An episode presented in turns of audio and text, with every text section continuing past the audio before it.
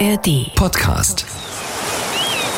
Wie war die Seefahrt früher? Wie wurde man eigentlich Kapitän und wie lief die Arbeit an Bord? Wir fragen einen, der es weiß. Kapitän Jens Fröse fuhr zunächst als Schiffsjunge zur See, später wurde er Kapitän, verantwortete die Seefahrtsausbildung in Hamburg, war Hochschullehrer und ist heute noch als Gutachter in Sachen Häfen und Schiffssicherheit unterwegs.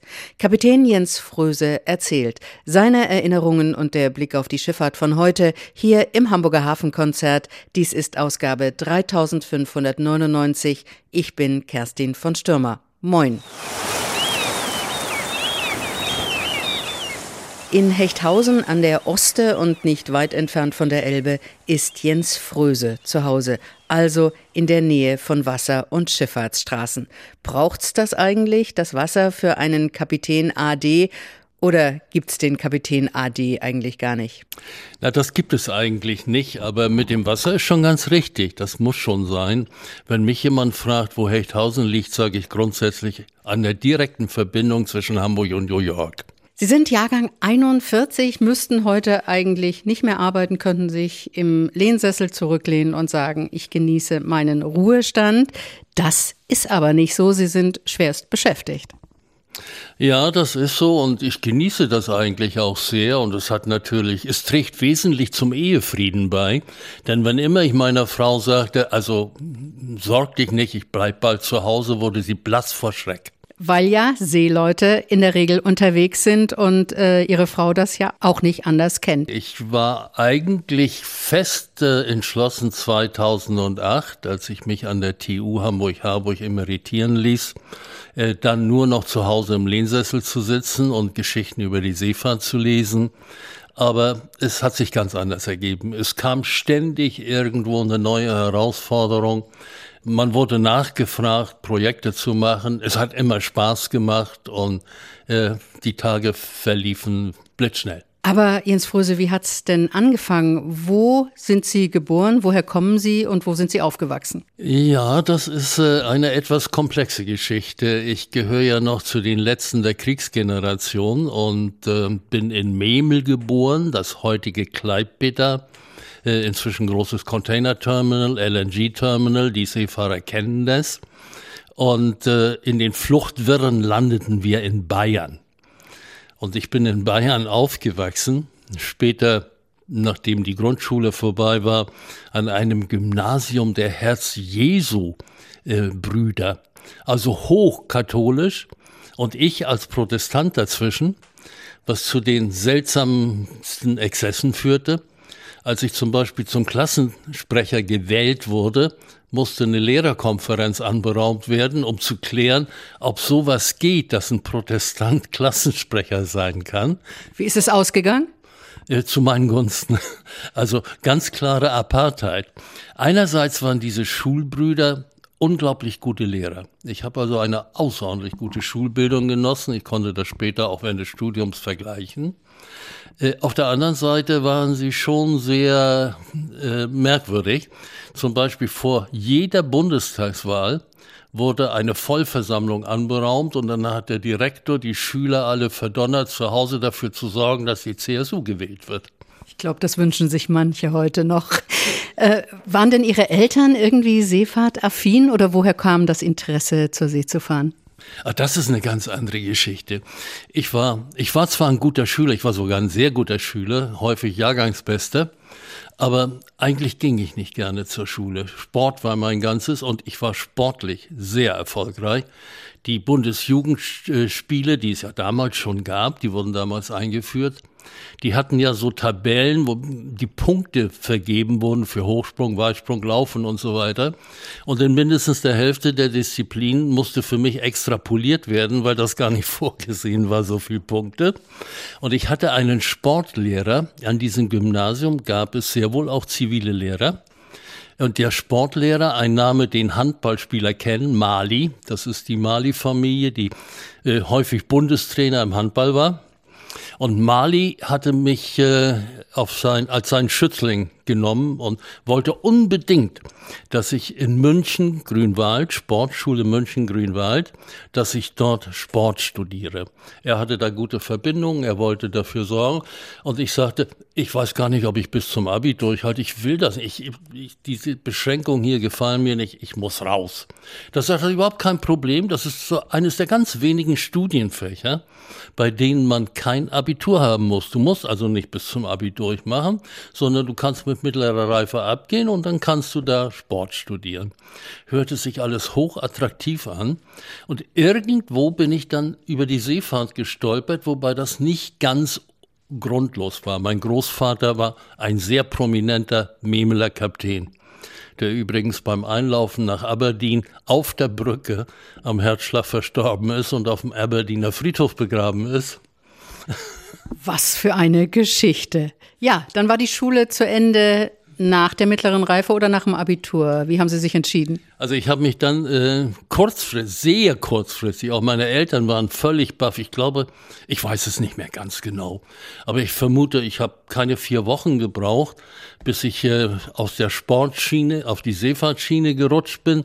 Ende 1958 war ich dann äh, in Hamburg, die Seemannsschule, Falkenstein, Blankenese und habe dort meine Grundausbildung gemacht. Wenn man als junger Mensch aus Bayern nach Hamburg kommt und zur Seefahrtsschule geht, können Sie sich eigentlich noch daran erinnern, was Ihre ersten Eindrücke in Hamburg waren? Ja, das äh, war sehr zwiespältig. Ich äh, bin relativ frei aufgewachsen.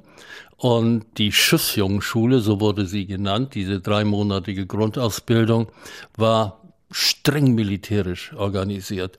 Das war also, wenn nachts jemand geredet hat, dann mussten alle, dann wurde gar nicht geguckt, wer das war, sondern dann mussten alle im Schlafanzug in Marsch im November nach draußen machen. Es war also schon ziemlich heftig. Und trotzdem fand ich das irgendwie nicht schlecht. Ich bin da unheimlich gut zurechtgekommen. Haben Sie denn von der Stadt was mitgekriegt? Nein, gar nichts. Wir waren äh, sicher am Wochenende hätten wir raus können, aber von Blankenese bis in die Innenstadt Heute ist das gar nichts, ein Klacks. Äh, mir erschien das immer relativ weit. Ich bin also aus Blankenese in diesen drei Monaten eigentlich nicht rausgekommen. Drei Monate Grundausbildung an der Schule, die die Seeleute vorbereitet. Auf welches Schiff ging es dann? Ja, vielleicht noch ein Wort zu dieser Ausbildung, weil das äh, in dieser Form gibt es das gar nicht mehr genauso. Für uns war das damals außerordentlich hilfreich. Die meisten kamen aus Süddeutschland. Da waren, ich glaube, vier, fünf, sechs Österreicher, die alle zur See fahren wollten, natürlich keine Ahnung hatten, wie es an der Küste aussah, äh, was das bedeutet, was ein Schiff ist. Also alle die kleinen Begrifflichkeiten an Bord. Das ist schon sehr viel wert, wenn man das erste Mal an Bord kommt und weiß, wo vorne und achtern ist. Es wurden die, die Grundfähigkeiten vermittelt, Knoten und so weiter, Spleißen und es gab auch Theorie, den ganzen Sicherheitsunterricht, der außerordentlich wichtig war. Also ich fand das eine außerordentlich gute Sache. Ich bin dann Weihnachten, nachdem die drei Monate vorbei waren, Weihnachten wurden wir nach Hause geschickt, etwas früher als sonst üblich. Ich bin dann bis Mitte Januar noch zu Hause gewesen und dann, wie man uns das erzählt hat, wie das weitergeht, dann müsst ihr euch in Hamburg auf dem Heuerstall melden. Das war die Arbeitsvermittlungsstelle für Seeleute, das heutige Hotelhafen Hamburg. Jedes Mal, wenn ich in diesem Hotel sitze, muss ich an diese Zeit denken. Das war schon sehr merkwürdig äh, und bin dann da aufgeschlagen und äh, fand mich dann in einem überfüllten, rauchigen, ah, jeder hat geraucht damals, Raum wieder. Die Hälfte roch nach Sprit und zwar ziemlich streng. Und da gab es so eine kleine Klappe, die ging dann gelegentlich auf und dann schrie eine Stimme, ein Matrose vier. So und so ein Schiff. Und dann hat der, der interessiert war, hat sein Seefahrtsbuch da in die Klappe reingeworfen, reingelegt. Und dann ging die wieder zu und dann ging es fünf Minuten oder zehn Minuten später wieder auf und dann wurde bestimmt, wer das. Dann kam, und ich denke, Schiffsjunge, ich war ja Schiffsjunge. Schiffsjunge wurde überhaupt nicht nachgefragt. Ich saß da Stunde um Stunde. Ich hatte natürlich keine Übernachtungsmöglichkeit, gar nichts. Ich saß in diesem Heuerstall, war davon ausgegangen, dass die Welt auf mich wartet und jetzt unbedingt ein Schiff für mich hat. Und irgendwann kam dann Schiffsjunge.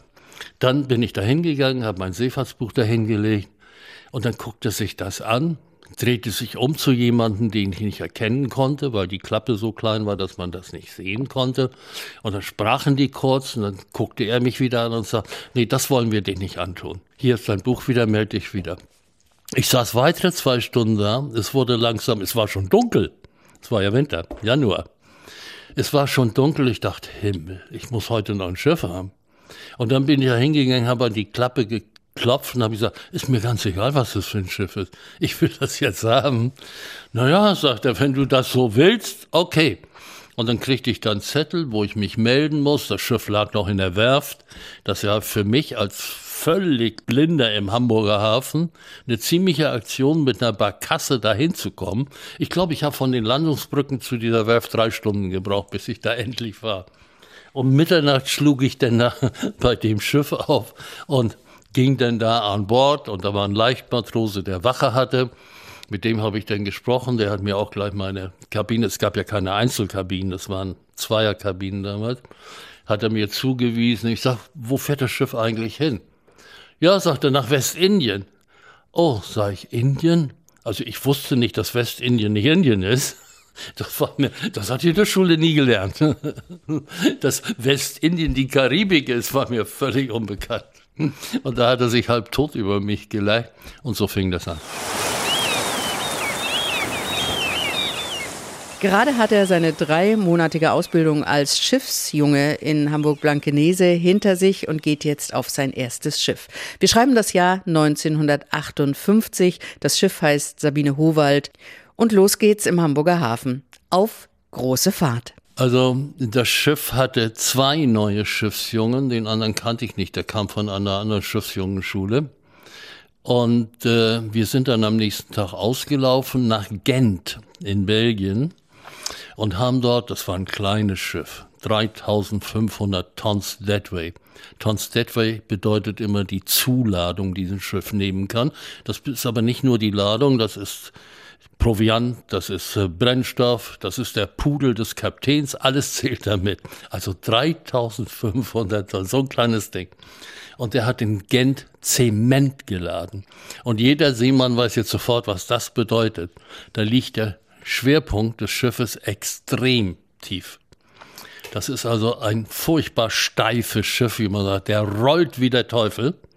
Und wir sind dann rausgefahren. Ternolzen ist der Seehafen von Gent äh, in die Schelde und von dem Moment an, als das Schiff die Nase in die Schelde steckte, bis zum Bestimmungshafen West Palm Beach in Florida, extrem schlechtes Wetter. Das, also selbst Matrosen waren seekrank, so grauenvoll war das. Mir hat das aber nicht allzu viel ausgemacht, aber mein armer Kollege, der war die ganze Zeit absolut krank. Der war so verzweifelt, dass das Schiff, als wir in, in, in, in West Palm Beach anlegten, eine Stunde später war der schon geflohen und hatte das Schiff verlassen. Drei Tage später hat ihn die Polizei aber aufgegriffen. Er war ja papierloser Immigrant. Und ich weiß nicht mehr, was mit ihm später passiert ist. Dann war ich der einzige Schiffsjunge da. Der Schiffsjunge Jens Fröse an Bord des Schiffes Sabine Howald auf dem Weg in die Karibik. Wie ging es denn dann weiter? Wie lange sind Sie als Schiffsjunge gefahren? Äh, als Schiffsjunge fuhr man neun Monate, weil die drei Monate Schiffsjungenschule mitzählten. Also jeder Dienstgrad, Schiffsjunge, Jungmann, Leichtmatrose, waren aber ein Jahr. Äh, allerdings damals wurde Urlaub nicht mitgezählt, also es wurde nur gezählt die reine Bordzeit. Man musste also jeden Dienstgrad mit einem Jahr abfahren. Ich bin auf diesem Schiff etwas über 15 Monate gewesen. Das hat ganz einfache Gründe. Man kam damals nie mehr runter von so einem Schiff, denn äh, wenn man abgelöst werden wollte, das hätte die Reederei gemacht. Man musste aber den Ablöser bezahlen, den Flug, die Reise rüber nach USA. Das Schiff fuhr im Liniendienst, war ein Charter zwischen äh, US-Ostküste und äh, der Karibik. Ich meine, ein traumhaftes Fahrtgebiet. War wunderschön, alles ganz prima. Aber man hatte keine Chance, wieder runterzukommen, weil ich hätte als Schiffsjunge mit meinem Monatsgehalt, das hat nicht mal ausgereicht, um zweimal an Land zu gehen. Wenn ich einen Friseur in den USA bezahlen musste mit 12 US-Dollar, dann war ich pleite, da war nichts mehr. Von daher musste ich warten, bis das Schiff einmal zum Kontinent fuhr. Das ist dann irgendwann nach 15 Monaten war die Charter aus. ist es nach Rotterdam gegangen und in Rotterdam habe ich dann den Ablöser bezahlt. Ja, zwar auch mein ganzes Geld aufgefressen, aber dann konnte ich aussteigen. Macht man sich da als junger Mensch, der als Schiffsjunge anfängt und lange unterwegs ist, Sie haben es gerade beschrieben, Karibik, USA, äh, schöne Strecke, macht man sich da Gedanken darüber, wie es mit der Karriere weitergeht? Nein, also ich, mindestens ich nicht. Also damals habe ich über Karriere überhaupt nicht nachgedacht. Äh, man versuchte so zurechtzukommen. Es war ja alles auch wahnsinnig aufregend. Der Kleine da aus Bayern, der da aufgewachsen war und dann in der Karibik, Jamaika, Trinidad, Kuba, das war ja alles was. Äh, also darüber habe ich überhaupt nicht nachgedacht.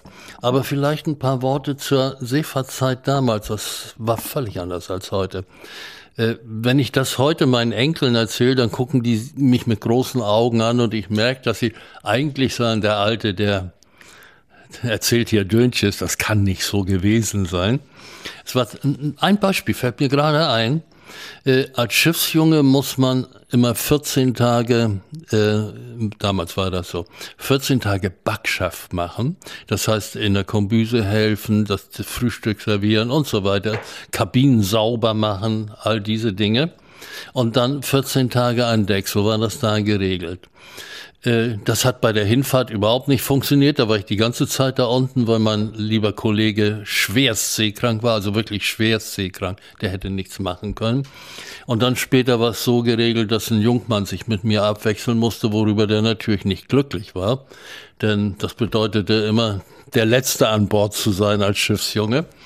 Und ich erinnere mich an eine Geschichte, da hatte ich gerade eben nach dem Frühstück sauber gemacht dann kam der Bootsmann runter, guckte, eigentlich ein, ein wunderbarer Bootsmann, ganz ausgezeichneter Vorgesetzter, erstklassiger Seemann, guckte so über rum und sagte, bist du dann schon fertig? Ich sag, ja.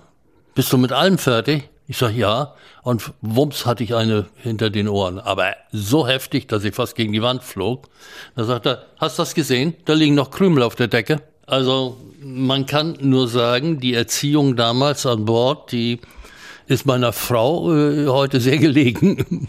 Der Mann kann kochen und putzen, entnehme ich dem. Aber es waren harte Zeiten mit äh, durchaus Vorgesetzten, die auch mal handgreiflich wurden, was äh, natürlich heutzutage überhaupt nicht mehr geht. Wir haben es gerade gehört, die Seefahrt in den 50er und 60er Jahren war, sagen wir mal so, eine ziemlich harte Schule. Allerdings durchaus mit Aufstiegschancen. Naja, erstmal waren ja, man musste ja 48 Monate äh, vor Mast abdienen.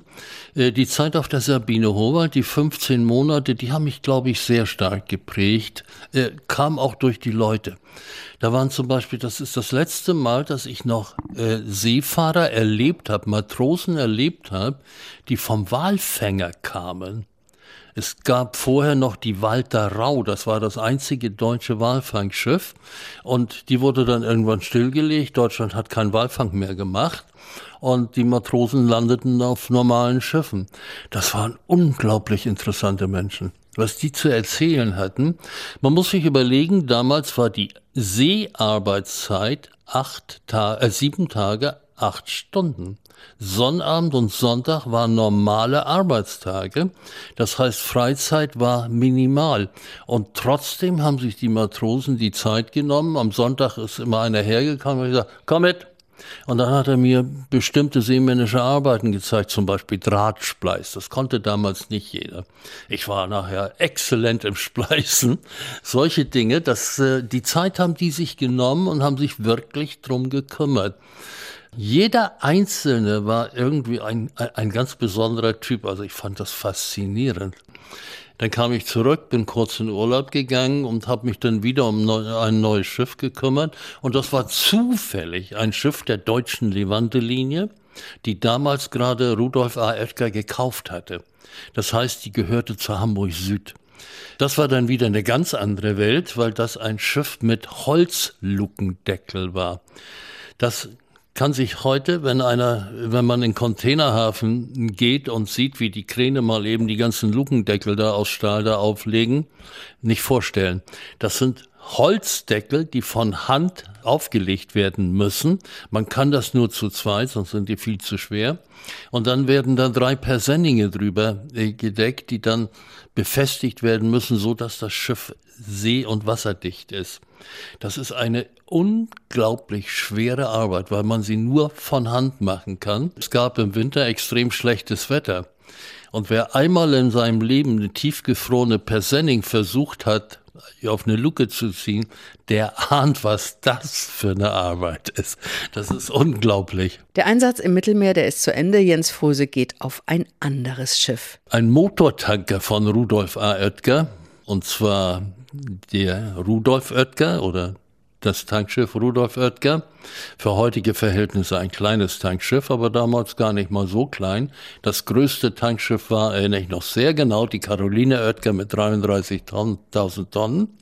Und der Rudolf Oetker war eine Idee kleiner. Dort habe ich äh, ein Jahr gefahren. Das hat eine ganz interessante Richtung genommen. Auf einem Tankschiff muss die Ladung gepumpt werden, wenn man sie wieder an Land haben will. Die Tankschiffe werden beladen dadurch, dass man einfach Tanks, die wesentlich höher sind als das Schiff, das im Wasser liegt, einfach leer laufen lässt, man lässt sie ins Schiff laufen. Umgekehrt geht das nicht, da geht's ja bergauf. Das heißt, das Tankschiff muss pumpen. Tankschiffe haben also gigantische Pumpen, eigene Pumpräume, die sind so groß wie Maschinenräume und dort läuft die ganze Technik, um so ein Schiff leer zu pumpen. Und das hat ein Pumpmann, der war dafür verantwortlich gemacht. Und der Pumpmann kam mit dieser Technik da äh, einfach vom Arbeitsaufwand nicht mehr zurecht. Das waren Dampfpumpen. Jemand, der von Dampfpumpen Ahnung hat, weiß, da muss man alle naslang Dichtungen wechseln, da ist immer irgendwo was undicht, da muss ständig gearbeitet werden. Der sagte zum Kapitän, ich brauche einen Assistenten. Der Kapitän hat dann gefragt, und ich so, ich mach das, das interessiert mich. Und dann habe ich Pumpmann-Assistent gespielt und habe das außerordentlich genossen. Äh, mein Pumpmann konnte alles. Der hat mir Schweißen beigebracht, der hat mir Drehen beigebracht. Also es war unglaublich. Und was man da mit zwei Menschen bewältigen kann, kann man sich eigentlich an Land nicht vorstellen.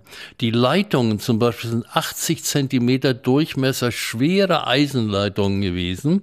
Und weil da immer Restöl drin steht, rosten die im unteren Bereich, wo das Öl liegt. Und die mussten also gedreht werden. Das heißt, während der Fahrt hat man dann Riesenstücke von 20, 25, 30 Meter gelöst, gedreht und wieder neu festgemacht. Und das alles zu zweit. Also, mir hat das so, so gefallen. Also diese technische Geschichte, die fand ich faszinierend. Dann ging das Schiff in die Werft nach Hamburg. Und um in die Werft zu gehen, muss ein solcher Tanker gasfrei gemacht werden. Da wurden die Tanks gewaschen und gelüftet und so weiter, so dass beim Schweißen nichts explodieren kann. Und dafür, weil man das eigentlich Firmen machen ließ, wenn die Besatzung das machte, kriegte sie Prämie. Und das wurde nach Dienstgrad gestaffelt. Der Kapitän bekam am meisten, der Pumpmann am zweitmeisten und so weiter.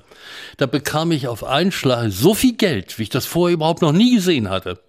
Da habe ich gedacht, das ist der Job. Erstmal machst du das gerne und du verdienst dich dumm und dämlich. Und dann bin ich beim nächsten Schiff zur Hamburg Süd gegangen, habe gesagt, ich will wieder auf den Tanker. Und dann hat der mich zum Personalchef geschickt und hat gesagt, du musst da erstmal erscheinen. Und der guckte mich mit großem ernsten Gesicht an und sagte, du willst wieder auf den Tanker? Ich sag, ja. Ja, warum? Ja, ich sag, ich finde die, die Technik da faszinierend. Mir hat das auf dem Rudolf Oetker sehr gut gefallen. Sagt er, das steht überhaupt nicht zur Debatte. Du bist jetzt OA. OA ist Offiziersanwärter. Und dann kam ich auf ein Hamburg-Südschiff im Columbus-Dienst zwischen Kanada, Ostküste und Südamerika ein ganzes Jahr als Offiziersanwärter auf einem solchen Schiff, die Burg Sparrenberg von der Hamburg Jens Fröse und seine Anfänge als Seemann. Er ist unterwegs auf einem Hamburg-Südschiff zwischen Kanada und Südamerika. Er will sein Kapitänspatent machen. Dann hatte ich so langsam meine Zeit voll und habe dann der Hamburg Süd mitgeteilt, dass ich jetzt zur Seefahrtschule gehen möchte und mein Patent machen möchte. Also Damals war die Ausbildung zum Kapitän noch zwei, akademisch zweigeteilt. Das Patent A5 zum Seesteuermann. Dann musste man zwei Jahre zur See fahren, das Patent ausfahren und dann konnte man das Kapitänspatent machen. Ich wollte also mein Seesteuermannspatent machen und die Hamburg Süd, die hat darauf sofort reagiert. In Montevideo äh, kriegte ich ne, einen kleinen Privatflieger, der mich so, so ein einmotoriges Ding, der da über den Urwald direkt über die Gipfel wegschoss, der mich nach Rio gebracht hatte, wo ich äh, auf ein anderes Hamburg-Südschiff einsteigen konnte.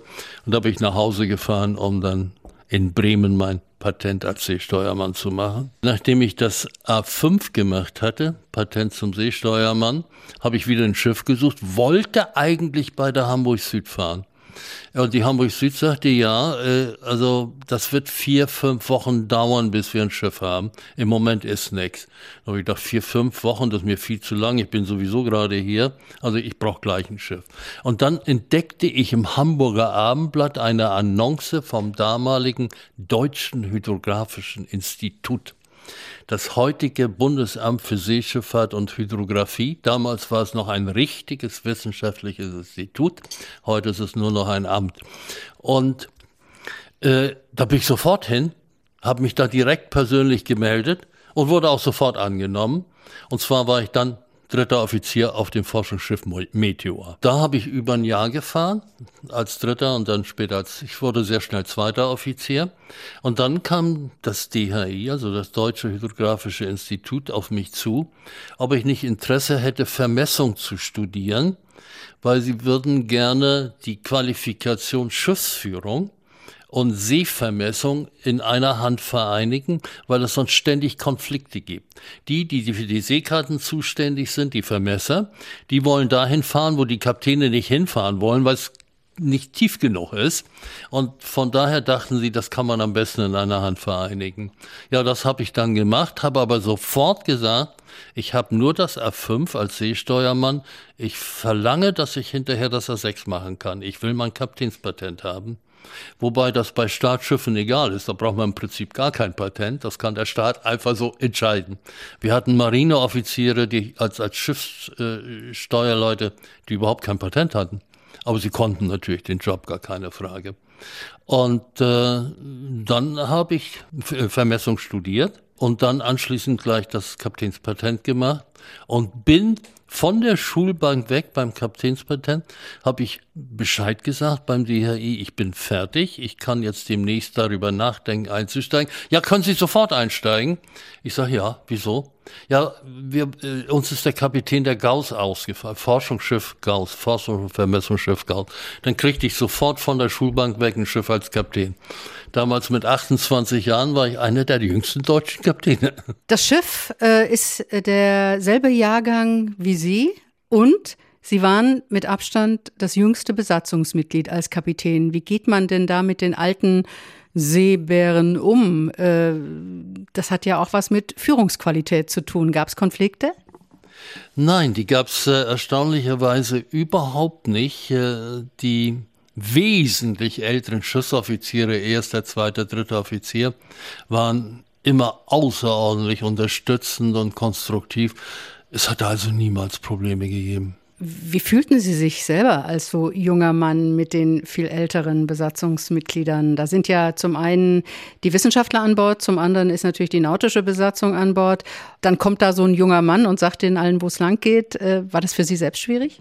Ja, also für mich selbst war es schwierig. Ich habe äh, sehr gekämpft, dass das keiner merkt, dass das so schwierig ist. Es gab eigentlich immer zwei typische Situationen mit den Wissenschaftlern, die irgendetwas unbedingt wollten, wo ich die Sicherheit des Schiffes gefährdet sah und deswegen sagen musste, nein, das können wir so nicht machen und das auch durchkämpfen musste, was nicht immer ganz einfach war. Und es gab Situationen, wo man disziplinarisch gegen wesentlich ältere und auch verdientere Personen vorgehen musste, wo man sagen musste, so können sie sich hier nicht verhalten. Das geht nicht.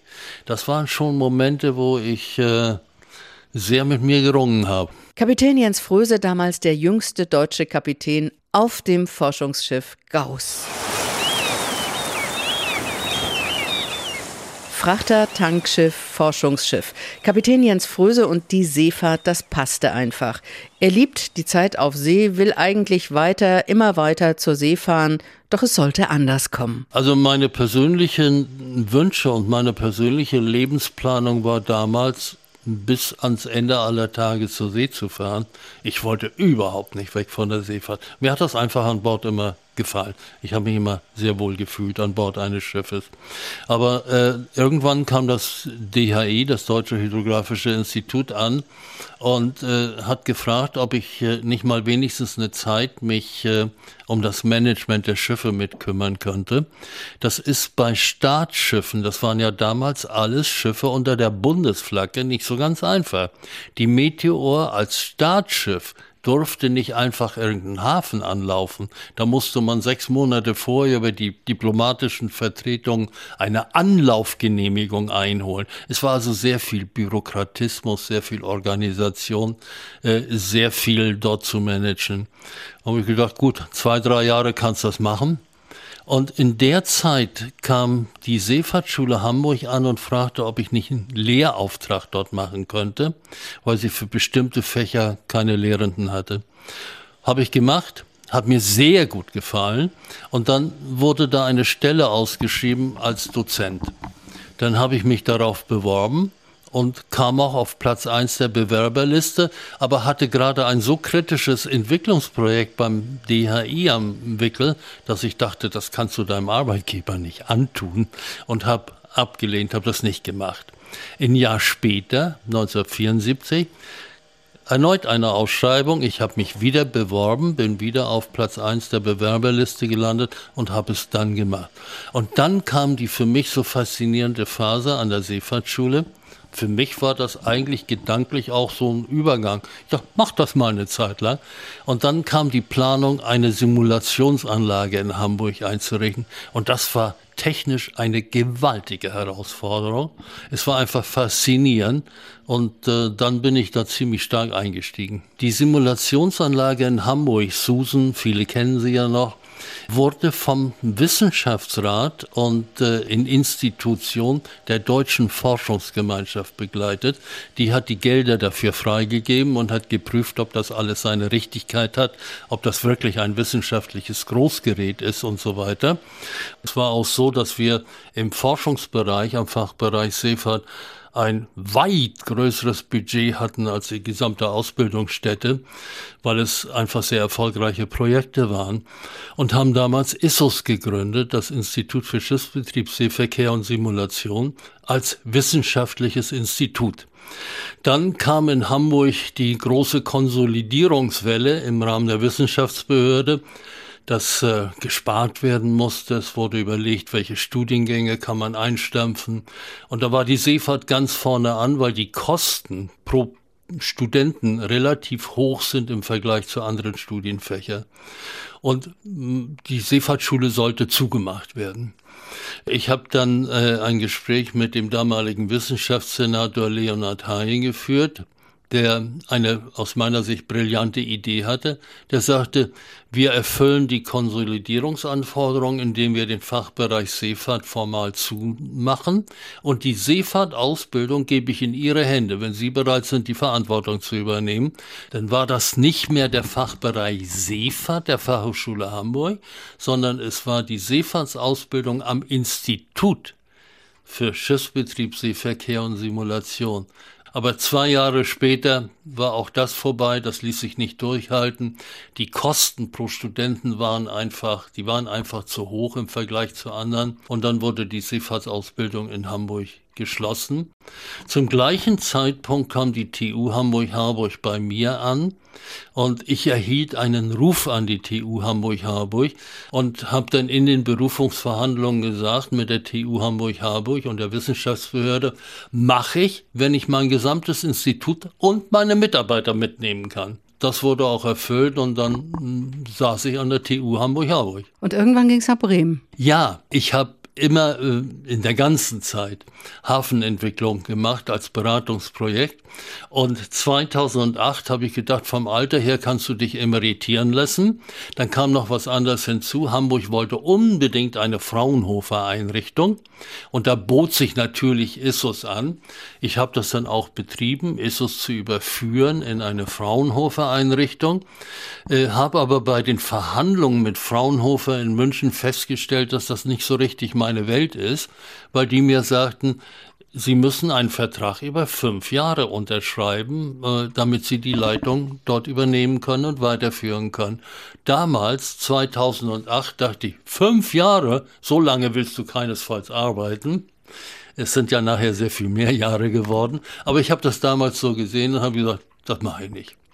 Und dann habe ich die ganze Gründung, die ganze, äh, den ganzen Transfer in das Fraunhofer nicht Institut, sondern Fraunhofer Einheit durchgeführt, bin aber dann gegangen und habe Hafenentwicklungsprojekte in Indonesien und Indien gemacht. Kapitän Jens Fröse, wir haben in diesem Hafenkonzert in die Vergangenheit geschaut. Lassen Sie uns jetzt in Gegenwart und Zukunft der Schifffahrt schauen. Ich frage mich angesichts zahlreicher Schiffsunglücke, die weltweit passieren, ob die Besatzungen heute ausreichend ausgebildet sind. Wie sicher ist denn die Seefahrt heute? Naja, ganz sicher kann man nie sein, aber das gilt ja nicht nur für diese Branche, das ist ja überall so. Ich habe eine ganze Reihe von Projekten mit der deutschen Lufthansa zusammen gemacht. Wir haben zum Beispiel gemeinsam das äh, Cockpit äh, vom Airbus A320 entwickelt. Der war Lufthansa Primary Contactor, so heißt das bei Airbus, und konnte also entscheiden, wie das sein soll. Und das war damals das erste Cockpit, bei dem Fly-by-Wire umgesetzt wurde. Also nicht mehr der große Steuerknüppel, sondern nur noch ein kleiner Joystick. Und gleichzeitig das Forward Flying Concept. Das heißt, man hatte alle Informationen im direkten Blick vorne und musste nicht an die Decke gucken oder nach hinten. Früher wurden Flugzeuge mit vier Personen geflogen und seit der Zeit sind es ja nur noch zwei. Und äh, auch da habe ich gesehen, dass äh, Fehler passieren, viele Fehler passieren. Und die wenigsten Fehler führen zur Katastrophe. Wenn man ganz nüchtern sich Statistik anguckt, ist Seefahrt eigentlich ein sehr sicheres Geschäft. Im Verhältnis zur Anzahl fahrender Schiffe passiert nicht allzu viel. Das ist also schon mal ein Ausweis, dass die meisten wohl ganz gut zurechtkommen und das ganz gut hinbekommen. Aber es gibt natürlich auch Ausfälle, klar, die gibt es aber in jeder Branche. Und trotzdem, die Ausfälle haben Sie angesprochen, trotzdem kommt es vor, so wie vor 14 Tagen in der Deutschen Bucht, dass zwei Frachter zusammenstoßen und einer sehr, sehr schnell offenbar sinkt und dass dann auch Menschen sterben. Wie kann man sich das erklären? Wenn bei einem Frachter alles ausfällt und der sich noch nicht mal melden kann, ist das die eine Seite. Dann denkt man doch als Laie, der das von außen sieht, der andere müsste doch sehen, dass da was kommt, zumindest auf seinen elektronischen Anzeigen. Äh, wie kann sich das der Fachmann erklären? Der kann sich das, also wenn Sie mich als äh, Fachmann hier bezeichnen, der kann sich das nicht erklären. Äh, das ist sehr schwer nachzuvollziehen. Das kann nur sein, dass da auf beiden Schiffen zeitgleich nicht besonders aufgepasst wurde. Denn egal wie gut oder wie schlecht die Sicht ist, die Radarinformation und die äh, AIS-Information, also die Transponder-Information, die man ja im Internet nachgucken konnte, wie es passiert ist, äh, die ist ja jederzeit verfügbar. Insofern steht man da erstmal davor und sagt sich, ist so nicht erklärlich. Dazu muss man die näheren Umstände kennen. Das ist interessant, Sie haben es angesprochen. Auf den Trackern im Netz kann man genau sehen, hätte man genau sehen können, wie die beiden Schiffe zusammenstoßen. Und die beiden da auf der Brücke äh, der jeweiligen Schiffe, die haben es offensichtlich zu spät gesehen. Ja, oder, oder gar nicht. Also äh, es gibt Schiffsoffiziere, die ihre Nachtwache, das war ja morgens um fünf im Dunkeln, die ihre Nachtwache nicht übermäßig ernst nehmen und dann vielleicht alle zehn Minuten mal aufs Radar gucken.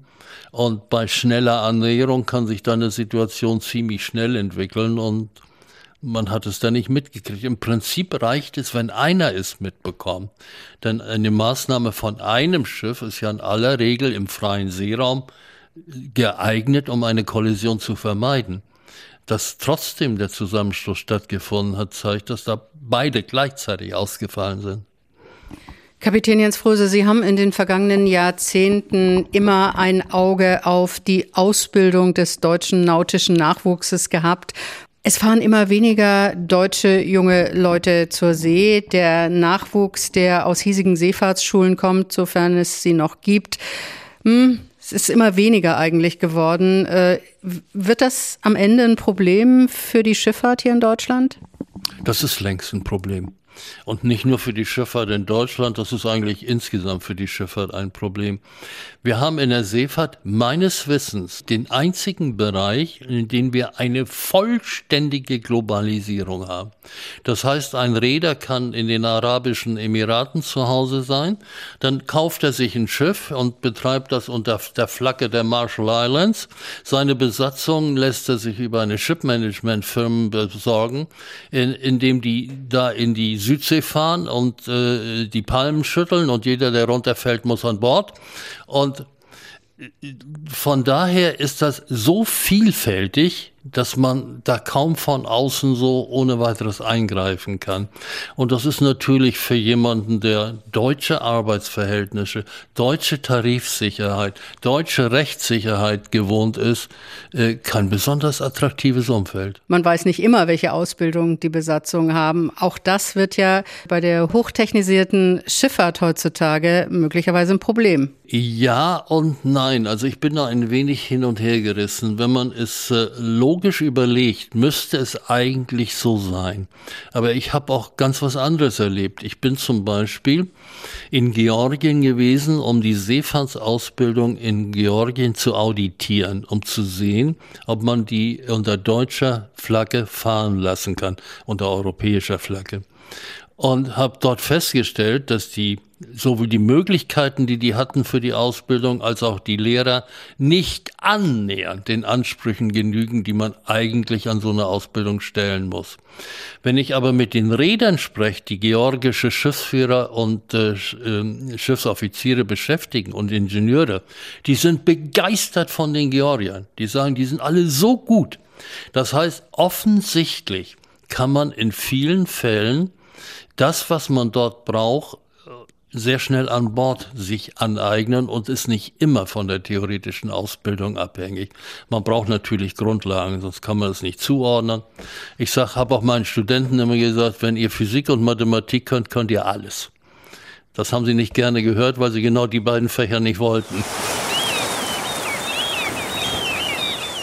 Wir haben mehrere heftige Diskussionsthemen im Moment rund um Hamburg, was die maritime Szene angeht. Das letzte, was die Schifffahrtsseele und die Hamburger Seele sehr aufgewühlt hat, ist der Deal der Hala mit MSC. MSC kriegt 49,9 Prozent an der Hamburger Hafen- und Logistik AG. Das hat die Stadt als Eigentümer so beschlossen. Die Hala wusste, glaube ich, bis kurz vor Ende noch nichts von dem Deal. Was halten Sie als jemand, der die Szene gut kennt und den Hafen vor allen Dingen exzellent kennt? Was halten Sie von dieser Geschichte? Es ist sicherlich nicht einfach. Hamburg ist als Hafen gegenüber konkurrierenden Häfen der Nordrange benachteiligt. Das ist allein der erschwerte Zugang nach Hamburg, äh, das begrenzte Fahrwasser, die erhöhten äh, Lotskosten und Hafenkosten des Hamburger Hafens. Äh, von daher hat Hamburg ist nicht so ganz einfach gegenüber anderen Häfen. Und was sich MSC davon verspricht, ist schwer nachzuvollziehen. Wäre ich jemand, der viel Geld investi investieren möchte oder will, ich würde mir keine Anteile der Hala kaufen. Warum nicht? Weil im Verhältnis zu den Konkurrenten die Möglichkeiten doch deutlich beschränkt sind, dadurch, dass man in Hamburg sitzt und nicht irgendwo äh, günstig an der Küste. Andere äh, Hafenexperten sagen, die Revierfahrt alleine ist es nicht, die den Hafen äh, benachteiligt gegenüber zum Beispiel Wilhelmshaven oder Bremerhaven, weil ja die Container von Wilhelmshaven aus auf die Schiene müssten und das dauert auch. Und in Hamburg hat man exzellente Hinterlandanbindung. Aber teuer ist es wohl. Es ist deutlich teurer als äh, die Konkurrenzhäfen. Da habe ich leider keine genauen Zahlen und die sind auch ganz schwer zu bekommen. Hamburg argumentiert immer, dass sie so viel Locus haben. Locus heißt lokale Container, die also in Hamburg äh, gepackt werden, verschickt werden oder in Hamburg ausgepackt werden und dort gebraucht werden. Äh, wenn das so ist, wenn der Anteil wirklich so hoch ist, dann ist das ein sehr starkes Argument, weil ich äh, keinen zusätzlichen gebrochenen Verkehr brauche ich glaube da nur nicht so richtig dran, denn äh, man hat um die Locus Zahlen schön zu reden, äh, den Kreis um Hamburg, der zu Hamburg zählt, immer größer gemacht. Inzwischen auch schon 500 Kilometer. Der Hamburger Hafen an sich ist ja nicht gerade in rosigen Zeiten im Moment. Äh, man ist vor ein paar Jahren noch davon ausgegangen, dass der Containerumschlag permanent wächst. Inzwischen backt man da sehr, sehr kleine Brötchen. Das hängt nicht zuletzt mit den Krisen zusammen, die wir am Wickel gehabt haben. Zum einen die Pandemie, zum anderen natürlich der Krieg in der Ukraine. Muss sich Hamburgs Hafen nicht auf längere Sicht völlig neu aufstellen und gleichzeitig überlegen, wie man mit anderen Häfen enger zusammenarbeitet, als man das heute tut? Ich weiß nicht, ob man das so pauschal für den ganzen Hafen sagen kann. Hafen Hamburg ist ein sogenannter Multipurpose-Hafen. Das heißt, es werden Container umgeschlagen, es werden Autos umgeschlagen, es wird Projektladung, also Schwergutladung umgeschlagen. Alles, was High and Heavy ist, so heißt das äh, in der Logistik. Äh, es wird viel Massengut umgeschlagen, flüssig, Chemikalien und so weiter, aber auch Festes, Erze, Kohle und so weiter. Das sind alles vollkommen unterschiedliche Bedingungen. Und aus meiner Sicht gibt es da zwei grundsätzliche Strategien. Entweder lässt man das sich so entwickeln, wie es sich entwickelt in der kapitalistischen Welt. Der, der am besten damit durchkommt, der hat dann das Geschäft. Oder man versucht im Sinne der Freien und Hansestadt Hamburg, wobei man ganz klar die Interessen der Stadt Hamburg in den Vordergrund stellt, zu steuern. Wenn man steuern will, äh, ich kann immer nur managen, was ich messen kann. Dann muss ich aber genau wissen, wo sind die wirklichen Wertschöpfungen? Wo liegen die eigentlich? In welchen Bereichen liegen die? Welche Auswirkungen habe ich auf die Beschäftigten? Äh, die Anzahl der auf Containerterminals Beschäftigten wird dramatisch überschätzt. Ich bin in Rotterdam auf dem neuen Terminal Maasvlakte 2 gewesen, haben die mir erzählt, dass sie genau 13 Leute brauchen, um das Terminal zu betreiben. Wie viel braucht Altenwerder? Das weiß ich nicht genau. Und die 13 müssen ja auch nicht unbedingt stimmen. Aber selbst wenn es das Doppelte wäre, äh, von der Beschäftigungswirkung ist das fast irrelevant. Äh, gut, man kann die ganzen Spediteure mitzählen, die die Kisten hin und her fahren müssen. Ein großes Containerschiff im Hamburger Hafen hat bis zu 6000, 7000 Move. Das heißt, so viel Kisten werden, das sind dann 20 Füßer oder 40 Füßer, es sind leere oder volle, werden pro Schiff bewegt und die müssen ja alle irgendwo mit dem LKW hin und weggebracht werden. Man produziert also einen irrwitzigen Verkehr und die Spediteure sind beschäftigt, klar, das sind auch Arbeitsplätze. Mein Eindruck ist, dass man nicht genau weiß, wo eigentlich die Wertschöpfungen liegen und dann kann man auch ganz schlecht überlegen, als Stadt Hamburg aus der politischen politischen Sicht, wo stütze ich denn? Wo kann ich äh, bessere Rahmenbedingungen schaffen? Wo lohnt sich das für meine Freie und Hansestadt Hamburg? Was sagt denn der Hafenlogistiker, der sich auch mit Bewegung im Hafen, mit dem äh, Steuern von Verkehrsströmen auseinandersetzt? Was sagt er denn zum Gezerre um die Kühlbrandbrücke und um die Tatsache, dass man da ein 50 Millionen Euro Gutachten inzwischen wieder versenkt, weil es offensichtlich nicht passt oder wie auch immer da was gelaufen ist. Dazu kann man nicht ganz viel sagen, denn äh, als äh, das Terminal Altenwerder eingerichtet wurde, hat keiner vorhergesehen, dass Schiffe so hoch werden, so weit in die Luft ragen. Das ist ja der Airdraft, der Luft. Tiefgang, äh, dass man Konflikte mit der Brücke dort bekommt. Es können ja heute schon nicht alle Schiffe dorthin, weil sie unter der Brücke nicht durchkommen. Es hängt natürlich auch vom, vom Wasserstand ab. Ich brauche einerseits viel Wasser, damit mein großes Schiff genügend Wasser unter dem Kiel hat. Dann habe ich aber oben keinen Platz mehr und stoße mit der Mastspitze gegen. Kommen die wirklich, die großen Containerschiffe, die in Altenwerder festmachen, kommen die wirklich voll beladen hier an oder sind das nicht sowieso Schiffe, die in Antwerpen und in äh, England schon abladen? Ja, weniger Antwerpen und England, aber in aller Regel Rotterdam. Also die Containerliniendienste laufen ja überwiegend über Rotterdam und die machen in Rotterdam sogenannte Double Calls. Das heißt, sie laufen Rotterdam beim äh, Einlaufen ab, wenn Sie nach Hamburg gehen und wieder nochmal, wenn Sie zurückgehen. Damit sind Sie natürlich auf der Elbe nie äh, voll abgeladen. Äh, das ist ja nicht nur die Elbe, Maersk mit Aarhus und so hat ja auch Tiefgangsbeschränkungen.